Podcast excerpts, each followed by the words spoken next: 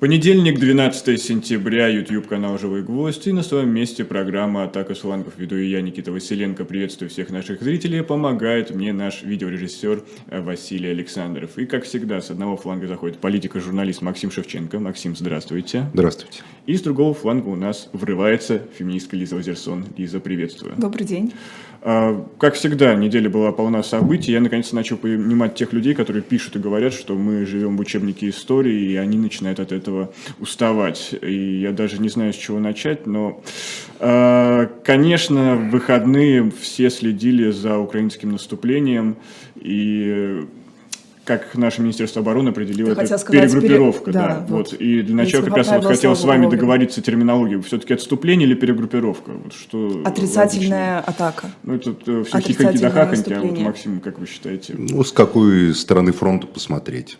С украинской стороны а фронта. С точки зрения российской юрисдикции? С точки зрения российской военной пропаганды, с которой я не рекомендую спорить, находясь в Москве, это перегруппировка.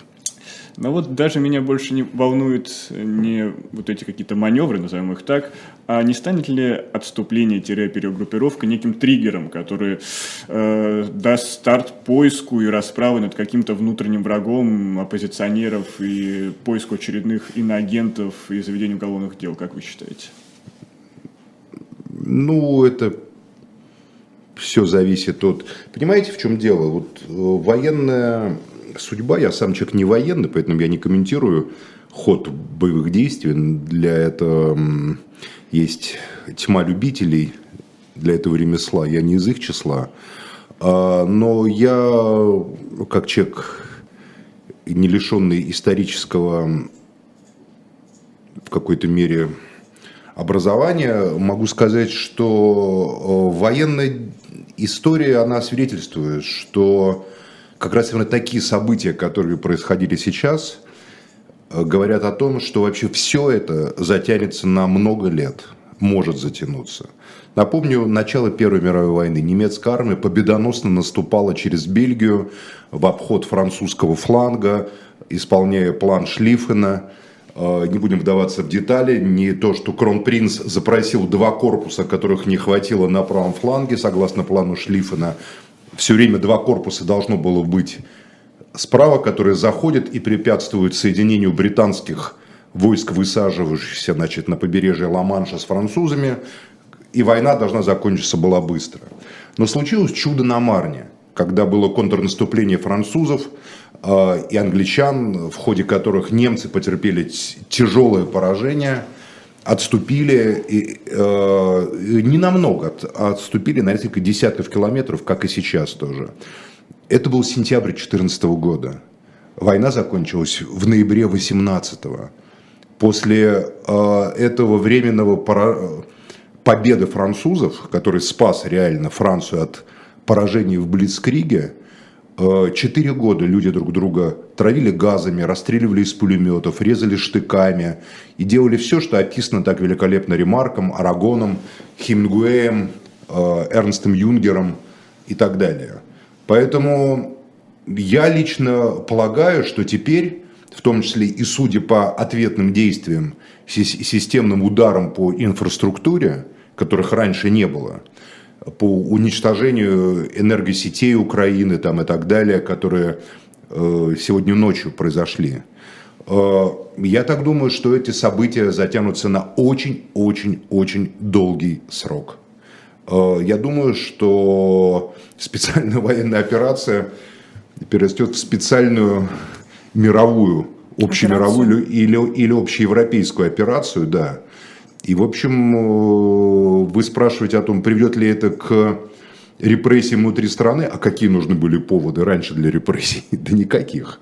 Ну, ну нужно было своих, чтобы чужие боялись. Да, ну и так, как говорится, уже всех, как говорится, перебили, пересажали или повыгоняли.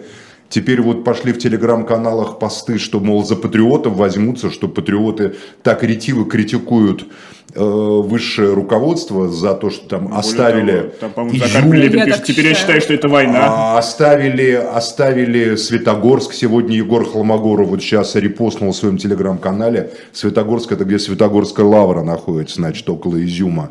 Это, в принципе, территория Луганской области уже, поэтому Э, конечно же, э, среди патриотов зреет тот вопрос, который задал Милюков в ноябре 2016 года, э, что это, глупость или измена, выступая по поводу эм, действий на фронтах Первой мировой войны в связи с поражением в Румынии, когда русская армия вошла в Румынию и вместе с румынской армией должна была потерять две трети Румынии.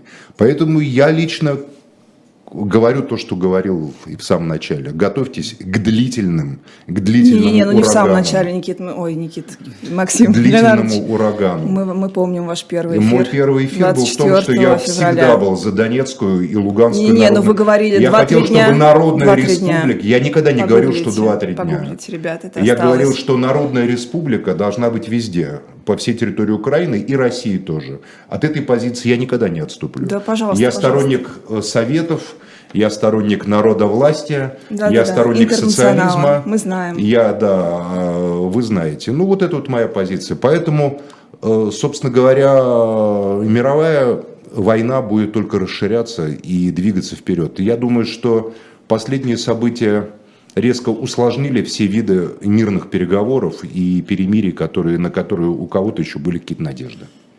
Лиза, ну вот ты инфопространство очень хотела задеть. Ну, ты понимаешь, я как раз вот тот самый человек, который считает, что если кого-то и будут репрессировать, mm-hmm. то в первую очередь, дорогие мои, это будем не мы с Максимом Шевченко, а наши дорогие патриоты. Ну, не знаю, к сожалению или к счастью наших э, слушателей. Вот смотрите, то, что Максим э, сейчас процитировал, это, по сути, цитата из Холмогорова, который сказал, что есть только два э, гендера. Нет, не гендера, есть только два варианта, почему так произошло. Либо нас обманули, Нет, нас предали. Вы Милюкову процитировали, но, по сути, Холмогоров говорит то же самое. Либо это предательство непосредственное, либо наша армия ни на что категорически не способна. И первый он считает еще лучшим вариантом. Я не читал такого у Холмогорова. Где это вы прочитали? Я вам прямо сейчас скинусь. Нас предали. Да, в телеграм-канале. Ну, наша армия предали, ни на что не способна. Да? Да. Или если, если второй вариант, то он еще хуже, потому что в таком случае мы вообще не выиграем. В первом случае Значит, хотя бы мы можем консерватор найти... Холмогоров уподобился либералу Милюкову. Абсолютно, получается. абсолютно. При этом, Страшные при этом последние. вот смотрите, и этого действительно очень много. Упаднические настроения, максимальная критика, она слышится сегодня именно со стороны Z-патриотов. А, Ридовка вообще говорила, что если мы сейчас не поменяем свое отношение к фронтам, у нас грядет госпереворот. Ридовка, но все-таки это правое а, прокремлевское издание, у которого миллион, на секундочку, подписчиков в Телеграме. Они крайне неосторожны, да, так мягко говоря, своими высказываниями. И на другом конце патриотов у нас есть э, Рамзан Кадыров, естественно, которого вот Максим Шевченко считает, что мы все очень любим. А, И Рамзан Кадыров говорит... Когда это я говорил, что на мы прошлом все эфире, очень любим. Ну, мы с Никитой, вы Нет. сказали, вы же любите Рамзана Кадырова, вы Да, Это был его- вопрос, это было не А, утверждение. Мы подтвердили, Мы сочли, что значит... да. Значит, это вы тогда за Да, себя. да, да, да. Вы любите Я Рамзана признаюсь, я Кадырова. признаюсь Ну, можно честно, я- у меня даже можно я- магнитик есть. э, Я, Рамзаном например, никогда не объяснялся в любви, в Дайте отличие я от вас. Рамзана Ахматовича. Поэтому, наверное, будет приятно знать, что вы любите Рамзана Кадырова. А, и э, вот, про Рамзана Кадырова. И вот он другая часть вот этого как бы фланга патриотического. И он говорит, э, помимо всего прочего, что он тоже очень много критиковал, он говорит, все-таки я встречусь с нашими корреспондентами, которые освещают войну, и я журналистам объясню, что значит настоящий патриотизм и что значит любить Родину. Я, конечно, представляю себе уже встречу Холмогорова и такой аватар русской, русского мира. Не, ну, Рамзан Ахматович грозился Рамзана встречей с президентом. Кадырова. Разумеется. Ну, то есть я хочу сказать, что э, он, он, с одной стороны, критикует, с другой стороны, он как бы угрожает журналистам, которые сегодня заняли такую ультрапатриотическую позицию, позволяющую им критиковать в том числе действия властей. А, и что самое смешное, вот я уже говорила про 2014 год, я говорила про этот вечный вопрос, который превратился в мем «Где вы были 8 лет?». Ведь что было 8 лет? 8 лет назад главного вообще глашатая русской весны, русского мира Егора Просвирнина дико начали давить. Его осудили по 282, и его сайт «Спутник и погром» до сих пор заблокирован Роскомнадзором. А за что, вы думаете? Как раз за то же самое, за что сегодня все там, вот Маргарита Симонян выступает у Соловьев, регулярно бьет себя в грудь, буквально за вот эти вот все тезисы про то, что мы не должны оставлять своих, про то, что мы должны спасать э, свободную Донецкую республику. Вот за это все его э, допрашивали, его, по сути, уничтожили. В итоге он вообще какой-то разгромленный, несчастный, выбросился э, из окна за месяц, по сути, до специальной военной операции. Поэтому мне кажется, что кого и будут репрессировать, так это патриотов. Потому что патриоты сегодня, они немножко, знаете, вот они такое имеют отношение ко всему происходящему, как будто бы у нас война. Ребята, у нас нет войны, нам Путин говорит, нет никакой войны, нет никакой войны, все хорошо, на колесе хотите покататься? Нет, оно не работает, но когда-нибудь в другой раз. В общем, э, наша власть делает все, чтобы только никто не замечал происходящее, э, поэтому те люди, которые называют войну войной, а именно патриоты, они, мне кажется, и будут э, жертвами этих репрессий. Я новых. считаю, что специальная военная операция является всего лишь специальная военная операция в рамках глобальной Третьей мировой гибридной войны. Но, извините, Максим Леонардович, вы еще говорили конкретно о неком сговоре между США, Россией и Китаем. Да, который, я который считаю, что этот сговор был в начале. Европу был, mm. безусловно, а события пошли несколько по иному пути, но в целом я даже добавил бы сюда и определенная э, общность стратегических целей между Лондоном и Москвой, поскольку уничтожение Европейского Союза как центра глобального политического либерального проекта – это одна из целей э, британского э, королевского дома, это цель, заявленная в Москве, ну, как бы антилиберальная, да, такой поход. И э, для американцев это так не стоит. Они, они не хотели бы уничтожить Европейский Союз, они хотели бы его минимизировать и заставить подчиниться Соединенным Штатам Америки. Но где-то весной в эти глобальные события вступил Лондон.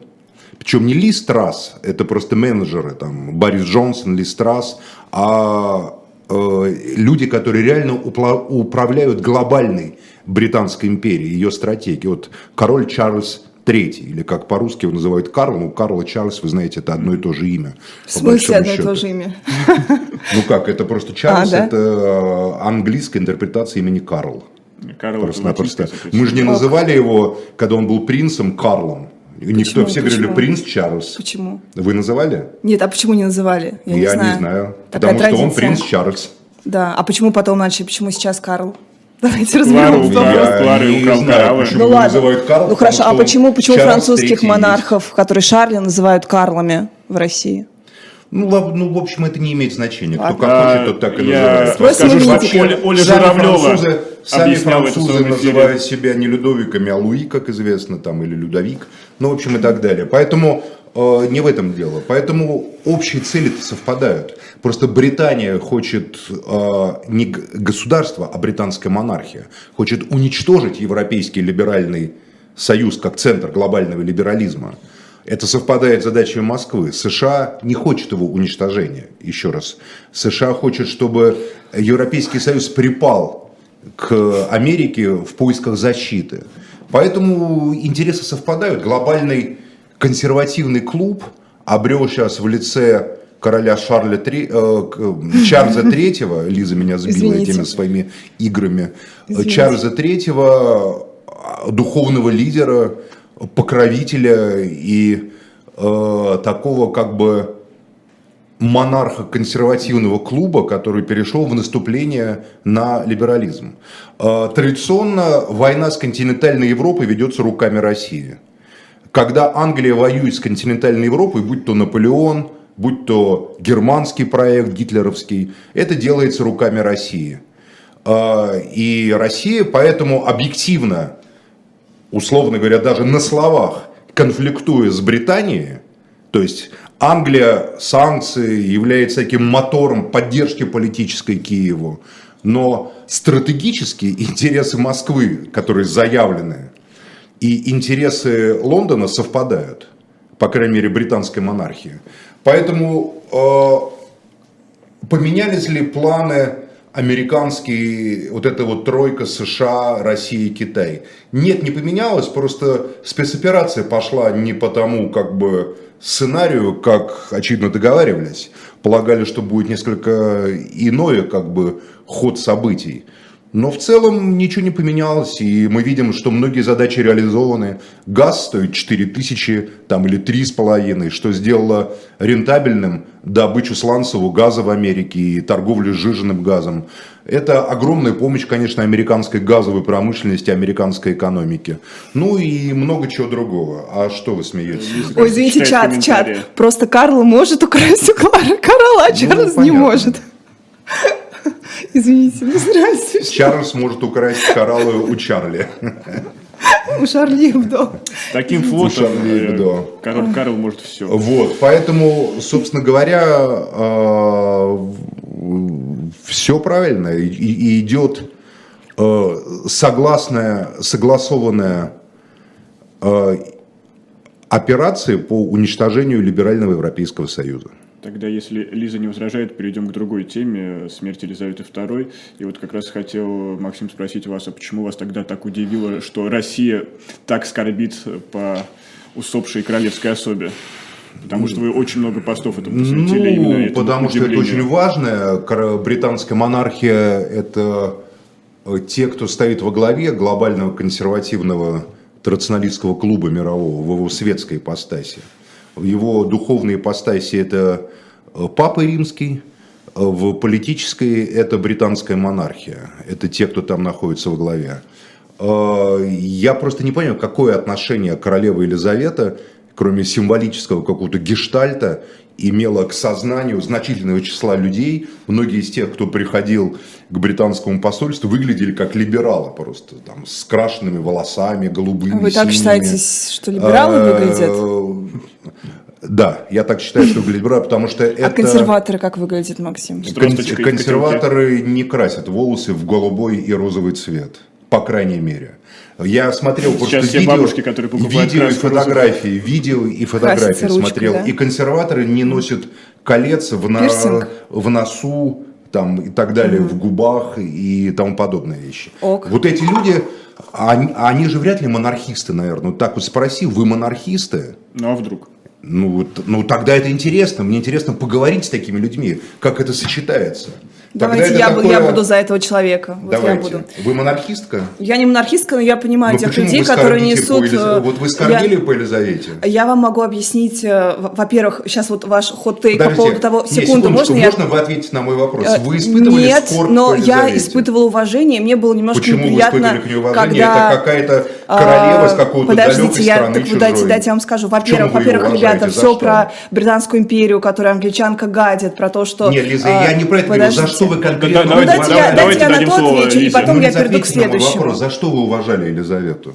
А, Я не то чтобы уважала Елизавету, просто считаю, что монархический проект, который все сейчас критикуют, он очень сильно себя изжил в середине 20 века, то есть он абсолютно не подходит для вот этой рациональной эпохи модерна, и весь 20 век, включая Маргарет Тэтчер, он, конечно, категорически не сочетался с королевой Елизаветой и вообще вот с этой монархией, с этими атрибутами. В 20 веке они смотрелись, ну, совершенно безумно. Но теперь, в эпоху постмодернизма, кстати, вот мне хочется про Елизавету сказать, что это а, правительница, это, в принципе, личность, которая Не прожила... постмодернизм, а постмодерн. Это разные термины. О, Хорошо, извините, я заговорилась, Давайте. Максим. А, да.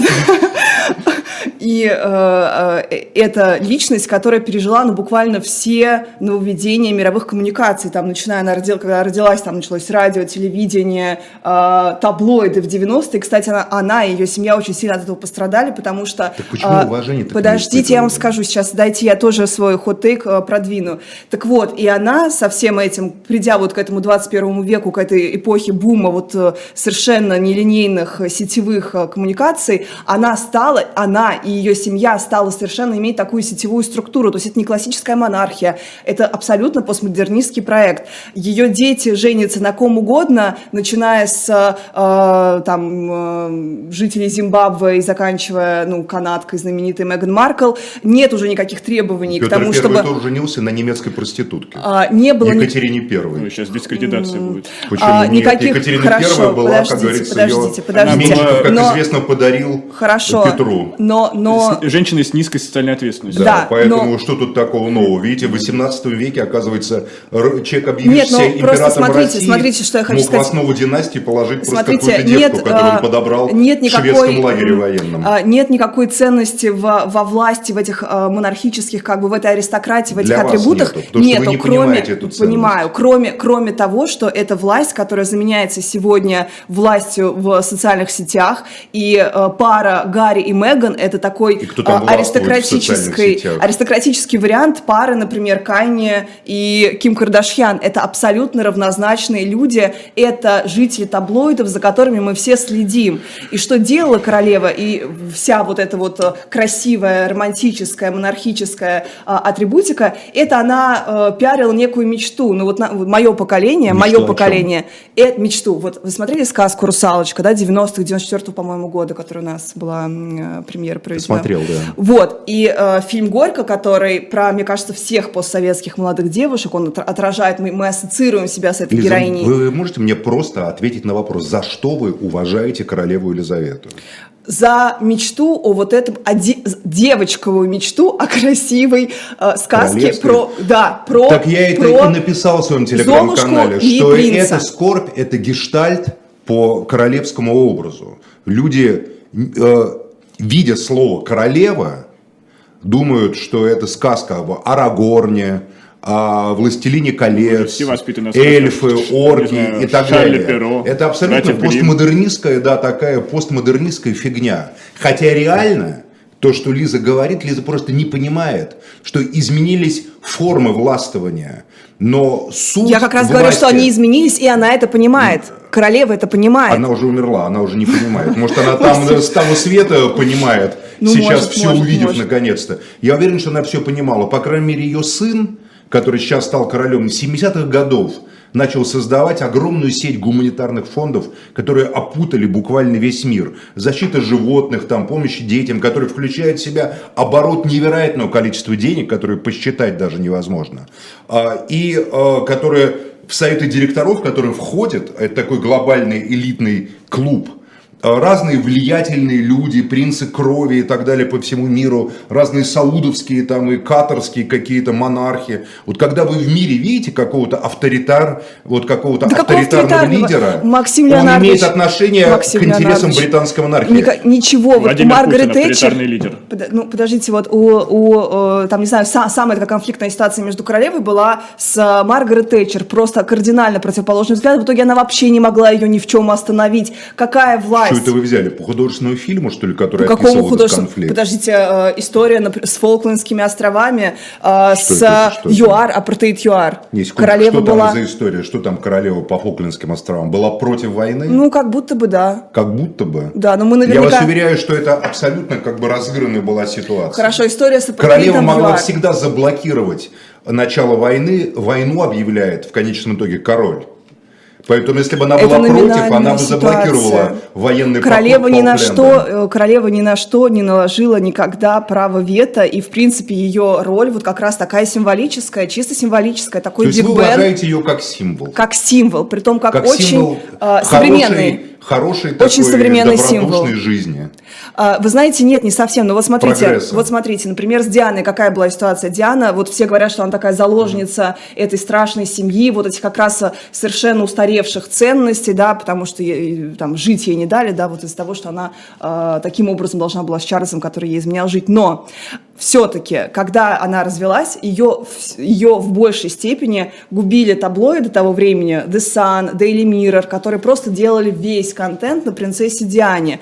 Когда она появлялась со своим этим олигархом, я забыла, как его звали на яхтах, они считали ее... Доди Альфаед. Да, они считали количество ее купальников и спрашивали, а где вообще-то дети, где мальчики, почему она с ними не общается. То есть они настолько ее травили, сегодня бы мы сказали слово травля в адрес принцессы Дианы, но как только она погибла, поскольку у нее был вот этот вот эм, престиж принцессы, который за ней остался, именно после смерти ее начали так преподносить, начали делать из нее спящую красавицу и действительно жертву э, вот этой монархической, э, монархического такого гнета, что она такая заложница этого монархического гнета, э, жертва, да, хотя, хотя этого не было, и именно статус принцессы ей помог э, заслужить вот эту вот э, память светлую, э, которая на самом деле в моменте до, в 90-е годы, она совершенно не соответствовала, можно просто почитать, что про нее писали в то время. И про ее, кстати, смерть О там... чем мы говорим, Лиза? Я вообще не понимаю. Вот вы перескатите нам какие-то сплетни, каких-то таблоидов. Подожди, я вам Мы говорю- говорим не о сути того, чем Я является говорю, британская чем- монархия. насколько Вы считаете, что символизм Вы считаете, короны. что британская монархия не является никакой реальной властью? Конечно, не является. Я училась в английской школе, и это то, что проходит во всех английских школах. Просто вот структуру власти, такая-то палата, такая-то палата общая, палата лордов, как принимаются решения. И королева Лиза, формально... есть власть прямая, э, росчерком... есть власть прямая менеджеров. Да, а есть Вы знаете, власть любой- фондов короля э, В Чарльза. любой компании, в любой Карла. компании э, есть управляющая часть компании, в большой компании, а есть совет директоров который собирается и принимает стратегические решения, которые в том числе не становятся достоянием э, для многих там акционеров мелких и так далее.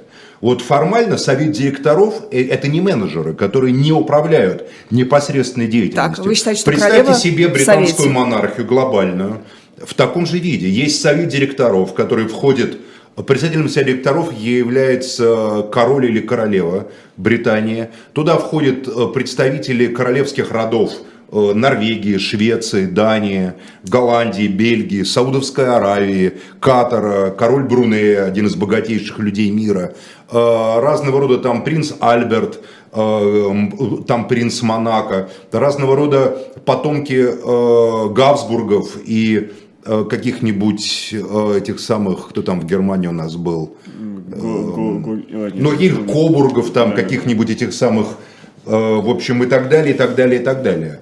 И формально это как бы не их дело голубой крови заниматься каким-то управлением. Для этого нужна какая-нибудь Ли Страс или какой-нибудь комический Борис Джонсон. Но они являются советом директоров всего этого рационалистского глобального клуба. Да, они не опускаются до того, чтобы там что-то кому-то доказывать, какому-то парламенту и брать на себя за это ответственность.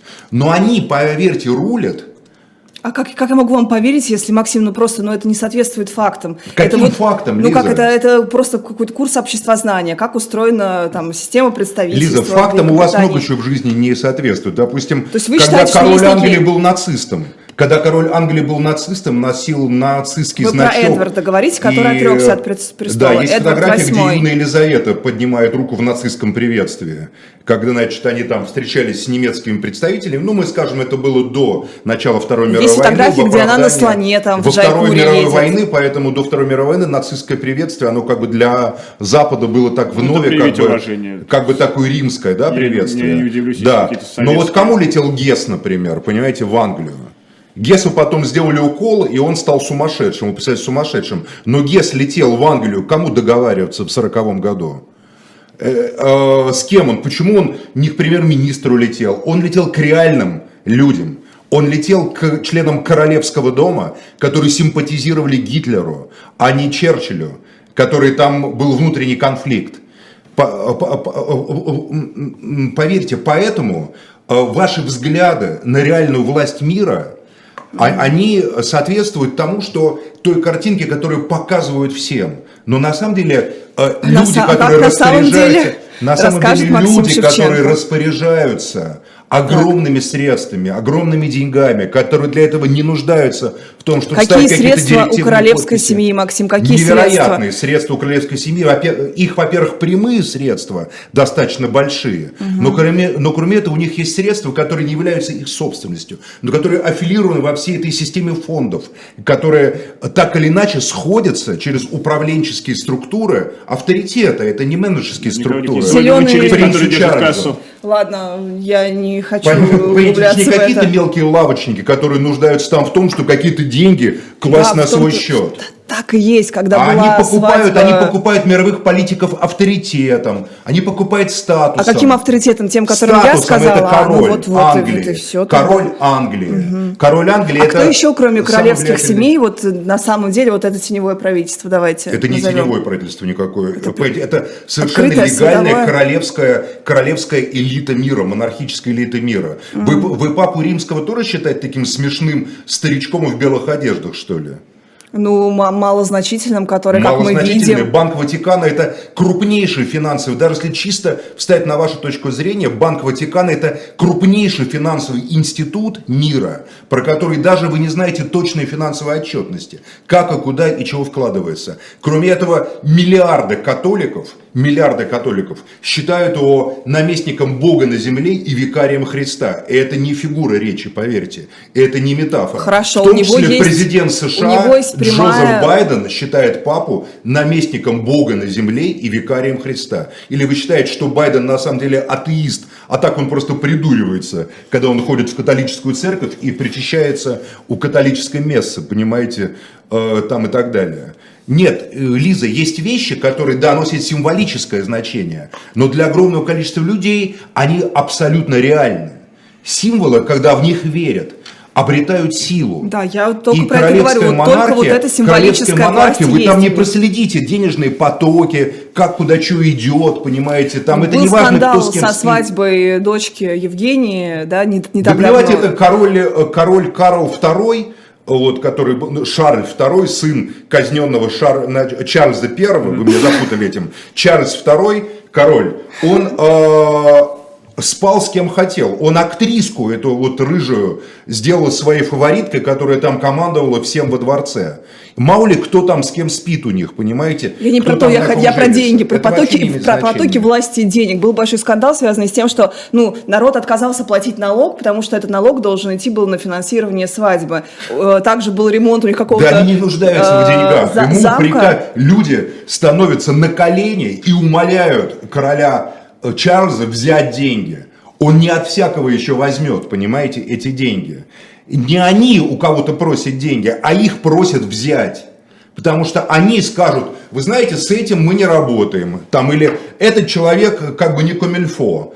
И, допустим, у каких-то там людей, которые сидят там на своих миллиардах, где-нибудь там в Саудовской Аравии или где-то еще, пропадет возможность инвестиций там в Лондон или еще куда-то в какие-то глобальные фонды. Власть это основывается не на прямом управлении, она основывается на авторитете, на символической власти, которая, поверьте, больше, чем власть непосредственных менеджеров, которых можно снять, посадить королей, можно только казнить. Королей нельзя уволить, их можно только казнить. Хотя я могу сказать, что тот вот король-нацист, Эдвард а, VIII. он ушел в отставку из-за марганатического брака с этой американкой. Да, с актрисой тоже. Ну, она там не сама актриса была, она была там разведенная там и так далее. Там из... Симпсон. Дважды. Миссис Симпсон, с- да. Дважды Там и так далее было. Разведенка. Потом он всю войну сидел, всю войну сидел в Португалии и призывал не- немецкую авиацию бомбить Лондон, между прочим. Власовец какой. Ну, у нас Власовец. сейчас депутат Пономарев тоже там много, бывший депутат призывает из Киева. Тут есть свои параллели, но давайте мы сейчас сделаем небольшую паузу, а если хотите узнать побольше о Банке Ватикана, Дэн Браун, Код да Винчи, очень рекомендую чтение на вечер.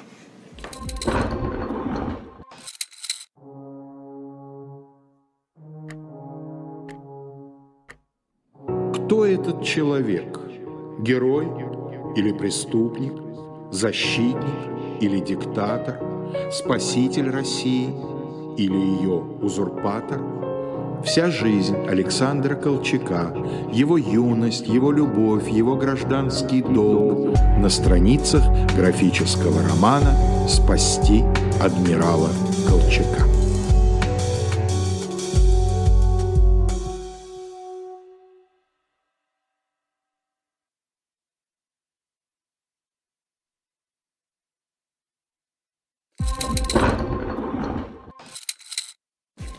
Программа «Атака с флангов» продолжает свое вещание. Как всегда, Максим Шевченко, Лиза Лазерсон и я, Никита Василенко. И я хотел поговорить об уроках рисования, но точнее о выборах, которые прошли в эти выходные. И во- первый вопрос, кто-нибудь из вас участвовал, голосовал как избиратель? Максим Нет. не баллотировался? Ну, Лиза, вы знали. не баллотировались? Ну я при чем? Я Вы не никогда не, участвовали? баллотировалась. Ну, Нет. хорошо. Я не участвовал и не голосовал. Лиза? а почему, Максим, у вас же тезис, что А нужно... вы почему не участвовали? Ну я никогда не участвовала, не политик, а вас представляют Лиза, а политик как избиратель ты участвовала? А, После я 21 как года я избиратель... считаю, что это не имеет никакого смысла. Я как избиратель не участвовала, но я никогда не особо не участвовала. Я тот самый вот оппортунист ужасный, который довел страну. Ну, буквально я так реально считаю, что те, кто... Сейчас-то понятно, смысла нет, но все те, кто вот такой же был деполитизированный, как я, э, кого отвлекали на празднование 875-летия Москвы, как всех москвичей То сейчас есть ты же... стояла в очереди на колесо обозрения, пока люди Буквально. Вот э, олимпийская чемпионка по фигурному катанию Медведева, она выпустила такой стрим э, прогулок по Москве и призвала всех выйти на улицу. Не в том смысле, в котором мы это понимаем, а в смысле просто погуляйте, отвлекитесь. То есть, ты понимаешь, вот идея с такой демобилизацией, она не только касается войны, чтобы ни в коем случае никто не замечал. Кстати, про колесо обозрения, самый смешной, извините, мем сегодня будет юмореска. А, выглядел так, Путин в очках на фоне колесо обозрения, и он говорит, «А, да пофиг на украинцев, э, от колеса хоть покайфуйте. И вот, знаете, Извините, если не смешно, но на самом деле в этом есть такая горькая правда, потому что мы должны забыть про все. На, на, нас так вот сильно пытаются отвлечь всеми этими какими-то странными форматами слияния, гуляния какие-то, фейерверки. Кстати, про фейерверки... Вас удается отвлечь? А, нет, мне не удается отвлечь. Тогда почему говорите «нас»? А, ну, москвичей вот преимущественно. Меня, например, я в этом не участвую. Почему Да. вы говорите «нас»? Почему вы обобщаете все время? Если вас не удается отвлечь, значит их Тоже не удается отвлечь. удается отвлечь. Да, а вы знаете, какая явка была? Меньше 30%, и мы понимаем, что Я она рисованная, и мы понимаем, что она тема. еще с я учетом даже, честно электронного говоря, голосования. не заметил, что там какие-то выборы есть. Я даже и вот Ну, вы же, подождите, вы же говорили, вот несколько эфиров назад вы говорили, что атака на Горинова и на Яшина, это потому что хотят таким образом Да, они э, снять с муниципальных выборов. муниципальные выборы, да, я считаю до сих пор, Но, э, что, это ими э, что это с этим связано. Потому что у них-то отчетность никто не отменял. А, Там какие-то проценты, как я понимаю, реальные явки были меньше 10%, учитывая, что всего 30, ребята, всего Ну, 30. своими А, ногами пришло где-то Памфилова- 10% а, вот в Памфилова, сказала, Ну, они что это сняли самые... таких ярких людей, понимаете, которые команду Яшина, которые могли бы мотивировать людей и привести на выборы Но там в все, центре все Москвы. равно у меня тогда общий вопрос, а почему оппозиция все-таки пыталась? А, Тут есть две истории. Во-первых, Яблоко, которое пыталось везде. Да. Экстремистская, наверное, А, да, нужно говорить, что это история. я- И, не конечно, знаю, умное почему. голосование. Впер- впервые поддерживал, массово поддерживал Яблочников, правда, называя их демократическая партия. Я, я считаю, что участие в этом спектакле больше не имеет ни А почему тогда смысла. пытались? Почему вот даже самые такие ярые... Ну, позовите Явлинского и спросите его в прямом эфире. А, хорошо, если не Явлинский, тогда Если не Явлинский, то кто? Почему они продолжали... Вот умное голосование, вы считаете, что это имеет какое-то, организация, извините, да, да. а, и- экстремистское движение, да, наверное, потому что По у них отдельно умное, голосование отдельно там, является, там, да. кстати, конкретно в перечень не ходят, поэтому... Слушайте, не мне неинтересно, потому что эта тема не имеет ни малейшего смысла. Все цифры расписаны заранее, а все остальное это просто такой спектакль, даже не очень стараются уже вкладываться в него для того, чтобы сымитировать где-то какие-то доходы каких-то политтехнологов. Ну ладно, это давайте- все превратилось просто в огромную такую финансовую аферу или бизнес, как угодно, который воспроизводится нудно. Я вообще не понимаю, мой главный вопрос, если вы такие-то рационалисты, выступаете против либерализма, а основа либерализма это делегирование полномочий тем, кто, значит, э, люди сами участвуют в политике через делегирование полномочий. Это основа либерального общества. Если вы против либерального общества, чего вы выбираете? Назначаете уже давно. Вот у Салазара в Португалии никто никого не выбирал. Там какие-то, ну там формально, чисто формально что-то происходило какое-то, и как бы так все чередовалось. Поэтому просто как бы назначайте там депутатов нижнего уровня, среднего уровня и так далее. Почему это не делается? Если уж бороться до конца с либеральной демократией, то надо уж, как говорится, себе не Кому отказывать. Это не делается только по одной причине, что этот спектакль нужен для того, чтобы под прикрытием вот этой вот шумихи о том, что какие-то там выборы, какие-то бюджеты перекачивались из государственного значит, там э, бюджета в какие-то частные или там какие-то коммерческие бюджеты, пиар-компаний, подрядчиков и так далее. Лиза, ты согласна, что это распиливание бабла? И Там- там это политического большое- смысла не имеет, потому что те, на кого указывают вот сразу вот пальцы, потому что это не надо, чтобы доказать народу, что вот Единая Россия лучше всех. Да народ эта тема не интересует. Народ говорит, ну кого назначите, пусть они и будут все равно. Но если верить циклу, то народ как раз Ты знаешь, интересует, я- и Единую я- Россию Я поддержали. что хочу сказать, я просто, Да. вот мне, мне кажется, что вот эта вся идея с тем, что действительно вот мы настолько, не знаю, оппортунисты во всем виноваты, она, конечно, конечно, имеет место. Я говорила с Романом Юниманом, у него тоже платформа, ты знаешь, была, и он всегда баллотировался. Он избрался, нет? А, э, у него, я даже не знаю, какие у него, он сам не избирался, у него были какие-то вот совсем молодые, я говорю, почему у тебя э, какие-то, не знаю, посетительницы Анатеки, такой модный клуб петербургский, там реально девочке 23 года, она только закончила вуз, и он мне сказал следующую вещь, мне он очень понравился. Он сказал, да, ничего, наверное, не выиграем. Э, я думала, потому что, что у него как раз какие-то отмывочные схемы, что он пиарится, чтобы ему там донаты переводили, такая классическая история. Но он говорит, у нас будут вот все люди, в любом случае, вот эти Никакие бумеры. донаты невозможно. сейчас. Бумеры, они когда-нибудь куда-нибудь сгинут, а нам все равно нужно вот выращивать демократические механизмы. И пускай То есть это такая игра в спектакль, песочнице. Ну, буквально да, что он хочет вырастить э, будущий политический какой-то Да уже поверьте, э, уже класс. сегодня, вот вы задаете вопрос про выборы, уже никто про них не А вспоминает. вот, про вот эти эта выборы. модель как Это никого не интересует даже для выращивания выборы. будущей политической элиты. Ну, она точно не будет выращиваться. Ну, наверное, как э, просто некий такой Опыт, э, скаутский лагерь по, по подготовке у участия в процессах выборных, это какой-то смысл имеет. Но сейчас даже никому не предоставляет никаких возможностей для пропаганды. С выборов поснимали кучу просто людей, там Удальцов А. жалуется в своем телеграм-канале, каких-то коммунистов, левых поснимали в Нагатинском там и так далее, где Удальцов, собственно, и живет со своей женой, которая стала депутатом Депутат Государственной. Думы, да, понимаете? То есть даже здесь это ничего невозможно. Ну вот э, была листовками яблоко, был завален подъезды в центре Москвы, там, что за мир, голосуй за мир. Я не знаю, яблоко что-то получило, нет? Э, Три мандата в Москве. Ну, в общем, это все пишется просто в кабинетах. Это все, нет никакого делегирования голосов, нет никакого выборного процесса в том смысле, что люди никого не выбирают.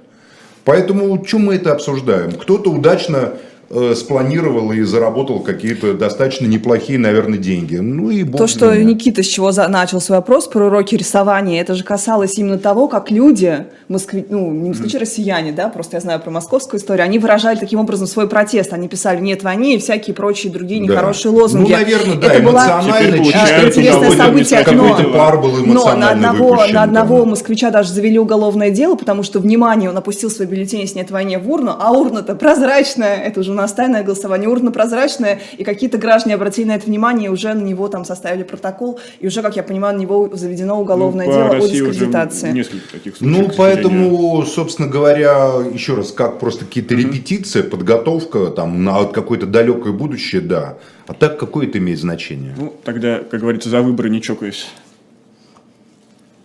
Помянем. А, что у нас? У нас есть действующие депутаты, которые работают, не поверите, в Государственной Думе, и сейчас они внесли законопроект о запрете child-free пропаганды. А, Тут, опять же, получается, власть снова лезет в постель. Или это не так? Мы не так это считываем. Максим, как вы считаете? Child-free, идеология child-free – это идеология э, пропаганды отказа от э, родительских, значит, и для мужчин, и для женщин. То есть это с помощью оперативного вмешательства или какого-то личного? Не-не-не, просто личный выбор, Там любой не личный вазота- выбор. Как называется? Вазоктомия. Не Нет, вазоктомия. просто Не любой, любой прибегать. личный выбор. Ты просто говоришь, я хочу жить своей жизнью, я не хочу иметь детей. Там э, инициатор Курултай Башкортостана, они сказали, что именно вот гнилая сама идея того, что ты хочешь вести праздную жизнь. Вот это наказуемо, что ты не хочешь ответственности, ты хочешь жить для себя, и вот в этом именно э, изъян, греховность, вот Ну, вот- ну вот интересно, несознательность таким образом, по этой логике, под этот закон должны попасть монахи. Да. Потому что монахи, дающие обед безбрачия, Да. фактически это обед, который дается child-free, правда ведь, да? Совершенно верно. Католическое духовенство должно попасть, то есть католические священники, которые работают в России. Знаете, что ваш целебат это тоже попадет под этот закон. Я думаю, что депутаты, которые этот закон придумывают, просто и, а, им нечего делать совершенно, так как они люди сами не э, способны продумать на 2-3 хода вперед результаты своих инициатив. Вот монашество – это сознательное, религиозное, духовное отказ от деторождения. Правда? Да. Если у человека до принятия сана не было, конечно, ребенка. А если у епископа или у монаха или у аббата рождается где-то ребенок, то это становится предметом комических шуток. Так было со времен Рейники Ли, стиля Уллиншпигеля и низовой культуры Михаила, которая, значит, описана была Бахтиным. Да? Поэтому, по-моему, это просто само по себе абсурдное э, действие, которое ударит не столько по проклятым либералам, сколько другим концом уд- ударит По по, благословенным, по благословенным консерваторам, понимаете? Анатолий Вассерман приготовится. Кстати, там среди детей пока, то есть нет такого, что среди всех Ну, возрастов, это, как, это следующий этап. как Идиоты, Хинштейн. конечно, это просто э, диву даешься, насколько они просто вообще не способны анализировать. Или в этом законе будет написано «Запрет пропаганды идеологии child-free, кроме запрета пропаганды иночества, монашества, целебата и так далее, и так далее, и так далее». Буддийские монахи, по-моему, они тоже дают обет безбрачия. Там зависит от школы будет. Да, от, а от школы буддийской. По крайней мере, в России ламаистские, вот эти ламаистские монахи, они, по-моему, дают обет безбрачия, если мне память не изменяет. Ну, в общем, это какой-то абсолютный бред. А значит ли это, что у нас, не знаю, в условной администрации Академик президента- Лосев, академик Лосев и его прекрасная жена Таха Годи, да, это, вот, вот, эта пара, они были монахами в миру, как об этом говорили те, кто их знал. Значит ли, что Алексей Федорович Лосев тоже попадает под этот закон? И все его понимаете? научные труды, Добровольный отказ от имения детей, их детьми стали там великолепная там история античной эстетики, переводы Платона, как известно. Кстати, по-моему, Таха Годи жива еще, если мне память не изменяет. Что-то мне кто-то сказал, ей, наверное, уже очень много лет, наша великая ученая. Ну, может, нам чат поможет уточнить эту Да. информацию. Значит ли это, что сейчас в Кремле где-то сидит условный Победоносцев, и всей внутренней политикой завидует он? Победоносцев был очень глубокий и умный и суровый человек. Его книга «Величайшая ложь нашего времени», она была, по крайней мере, аргументирована достаточно хорошо, не только для своего времени, она и сегодня интересно читается. Победоносцев глубоко разбирался, его переписка там с, с Достоевским или с Леонтьевым, понимаете, и так далее, и так далее, и так далее. Я не думаю, что сидит там человек уровня Победоносцева. Я думаю, что там сидят э, методологи, которые привлекают политтехнологов. Человек уровня Победоносцева, может быть, даже превосходящий его по э, пониманию, это Александр Гельевич Дугин, который сейчас находится в тяжелом черном горе. Судя по его каналам, он в основном пишет о своей трагически погибшей дочери. И, и я, я его прекрасно понимаю. Но как бы вот Дугина нету, я просто не знаю другой фигуры, которая на глубоком философском уровне могла бы рассуждать о рационализме, либерализме, там, о каких-то еще других нюансах. Нет там никакого Победоносцева. Там есть технологи, которые бегут и пишут записочки под э, нужды дня. Сегодня, как там этот Сергейцев, Помните, Тимофей писал? Он советник Яценюка и пишет записочку, как э, обеспечить значит, незалежность и незаможность Украины, да, украинскую государственность, державность укрепить. Сегодня он пишет, что украинцев надо там, мол, там всех к ногтю, как следует там и так далее. Там вот так вот все устроено. Победоносцев был человек цельного, цельной идеологии, цельного мировоззрения и цельных взглядов. Нравится вам это или не нравится. Но он был реально консервативным таким столпом империи. Считал, он был реальным традиционалистской фигурой, который там еще был, по-моему, воспитателем наследника и так далее. Потом, значит, был при императоре. Подобных фигур ему, конечно, нету. Вот нам чат пишет, что Ярослав Мудряков Таха Годи 99 лет. Жива. Жива, да? Ну Да. дай ей бог здоровья, это Что, и что не величайшее. она постриг приняла Татьяна Скалова, а не она, она. Э, Пишут, там ниже. уже, да. Ну, я просто не знал. Да, наша первая жена, да? была- Да, была? первая, первая. Татьяна Скалова у меня улетела вниз.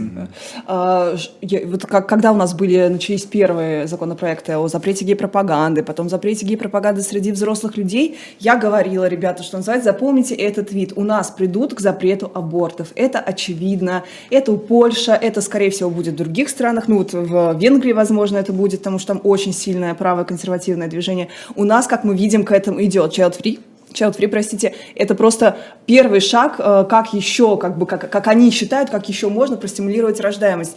А, кстати, э, тоже забавная новость, что продажи презервативов сократились на 20% э, А из-за даже санкций. пригла- пришло приглашение на пресс-конференцию по этому поводу. Ух ты, ух ты, И там ух ты. объясняли, как А, говорится, что но- это стресс. Стресс. Да, да, да. Но что хочется сказать, что никогда никого никакие запреты не ограничивали. И, извините, в советское время при запретах абортов вот вот в начале, после войны, естественно, там, в начале 50-х годов, миллион в год было абортов, миллион в год, после того, как они были. Ну, то есть как это можно ограничить? Миллион в год. Кто говорит о геноциде, кстати, э, в советское время, пожалуйста, тоже учитывайте вот количество нерожденных детей, просто потому что женщины были вынуждены работать вместе с мужчинами, иначе они просто бы не прокормили свою семью.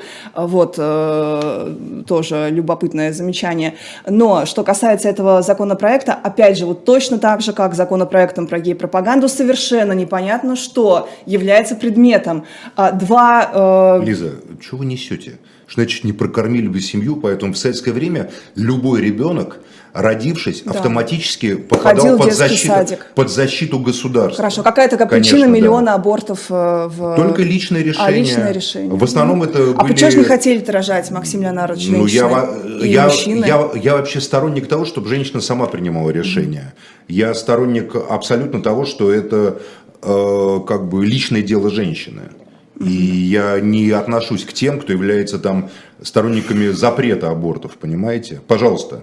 Я считаю, что это происходит не от ну, этого. как, когда разрешили аборты в концу 50-х годов, э, еще увеличился этот процент абортов, Но потому что это было... геноцид, Лиза. Вы Единств... следите, за словами следите, никакого геноцида я касательно этого в советское время я не было. Я так считаю, что был геноцид в советское время, Максим. Да, да 20, кого? 20 и, миллионов. Я, я, геноцид это я уничтожение какой-то нации. Я какую сломанные... нацию, какую нацию вот ваш, уничтожали в тоже, советское время? Это человек, которого наверняка какую назовете... нацию, Лиза, а, какую нацию уничтожали в советское а, время? Геноцид нации. это целенаправленное уничтожение нации. Русский народ, украинский народ, да. еврейский народ, чеченский народ. Ну, как в Брежневской конституции советская нация. Да. Да, потому что должна была быть да, новая советская нация. Но, э... То есть вы считаете, что советский проект был направлен на истребление русского, украинского да, и конечно, других народов. и создание нового человека. Истребление именно. Истребление, вы настаиваете на конечно. этом Я считаю, что Голодомор... Лиза, вы это, глубоко заблуждаетесь. Это было сознательное истребление mm-hmm. и запугивание. И если мы говорим там про вот всегда, знаешь, вот, э, знаете, э, цифры по поводу... например, Александр Александрович, вы, вы Александр Александрович Солженицына ведь уважаете, да? Уважаю. Он в своей работе противоречивый «200 лет вместе» черным по белому написал, что Голодомор, ссылаясь на израильские публикации, угу. это мнение Солженицына, Голодомор был местью за еврейские погромы со стороны еврейских комиссаров. И это отменяет Это факт, чудовищная что... точка зрения, которая да, не имеет это не ничего общего это, под реальностью. Но это, это вашу месть. как бы доказывает, это камушек белый, вашу корзину, ваши версии, что это был геноцид. Тогда кто же этот геноцид-то основывал? Кто там ставил у основания советской власти? Давайте развивайте эти антисемитские, фашистские вымыслы вымысла. Это вы на... Потому что это, это абсолютный вымысел. Подход. Вымысел. Что это было сознательное уничтожение русского, украинского. Это Если оно было несознательно, это не отменяет сам факт, Максим. Извините, мы тут случайно, извините. Чего вы смеетесь, Лиза? Ну, я, я, ну, что тут смешного в этом аргументы. вопросе?